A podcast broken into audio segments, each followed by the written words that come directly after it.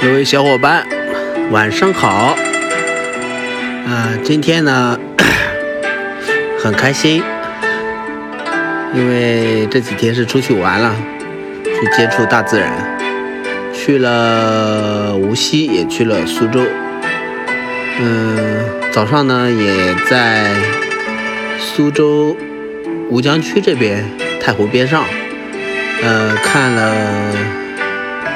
垂钓人，呃，最新的垂钓办法吧，已经已经更新换代到电子化的设备，电子化设备的阶段了。我们以前知道的只是把一个鱼钩直接扔出去。然后去钓鱼的，而现在呢，就变成了一个真正的放长线钓大鱼，会用新型的设备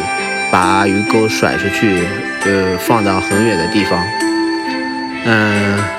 见识之后才知道，其实我们现在的生活中无处不在的就是电子化设备。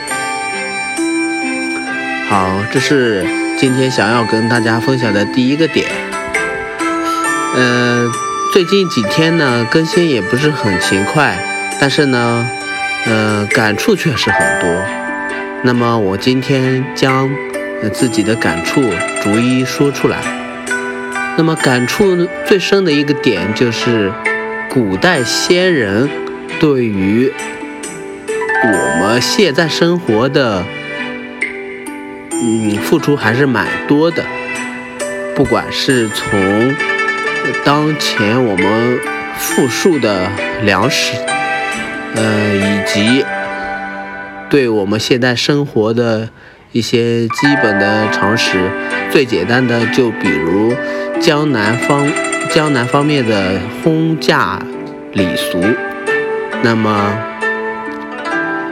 我们看到了一个最简单最简单的一个江南风俗礼俗，就是呃有一个。呃，提婚、议婚，然后过桥呀，然后，呃，然后最后结婚，呃，然后进进洞房。那么最简单的，通过这几个方式呢，呃，不仅仅可以让两夫妻双方体验到生活不只是两个人在一起过日子，更重要的是长长久久的走下去。呃，我们可以按照我们祖祖辈辈的结婚仪式来看的话，呃，所有的家具都会在结婚前打造好，所有的床、所有的被褥、所有的呃装饰品都在结婚前准准备好，也为结婚之后夫妻双方的生活呃更从容、更快乐的。呃，展开。那么，对于有的好一点条件的家庭，可能会把自己小朋友出生，呃，乃至于穿老虎头还是穿呃凤呃凤衔呢，他其实都已经准备好、预计好的这么一个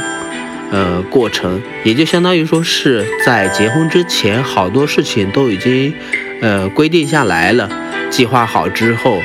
按照计划按部就班的执行，那么这种方式呢，可以让我们很，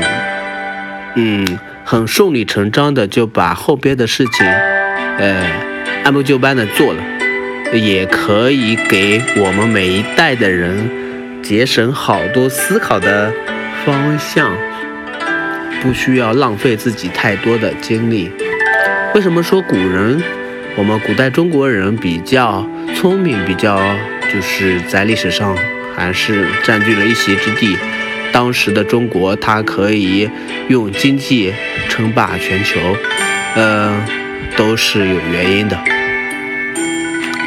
嗯，这是分享的第二个点。分享的第三个点呢，嗯，由由于我去的都是江南富庶之地的这些府邸吧，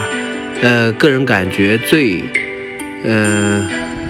跟官职来说的话，呃，最让我感受到的就是古时候人们对于官职的那种呃崇热吧。呃，相比于我们现在社会来说，呃，可能之前的官职他所给你的封地会更大，呃，最基最起码的他会给到你一个居所，那么这个居所一般都会占好好几亩地，然后其中江南风俗的这种府邸，他会按照呃一进两进三进，然后如果一定程度上的时候，他还会给你安排好几个呃。呃，小小小湖、假山，呃，亭亭台楼阁都会给你安排上。然后，嗯，可能如果根据这个呃官员的呃地位，那么下属的这些会给你进贡一些特别呃珍惜呃表宝贝的这些呃呃装饰品吧，呃。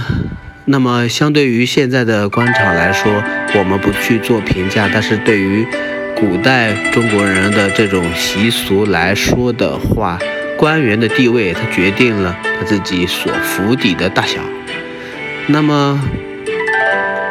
嗯，为什么分享这个点呢？分享这个点也是想让我们都知道，呃，努力的过过自己的生活。虽然说每个人在。每个阶段都会碰到各种各样的烦恼困难，但是总归一个点就是你要认知到，这个社会它总是接受的是一种强者、强者的这种嗯法则，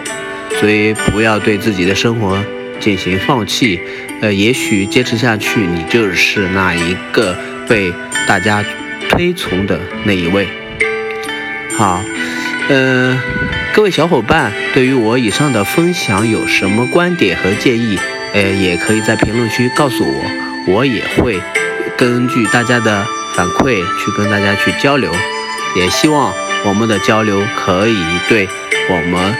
呃日常的一些生活的认知进行一个多多的呃多多的丰富起来吧。好的，感谢各位小伙伴们的收听，晚安。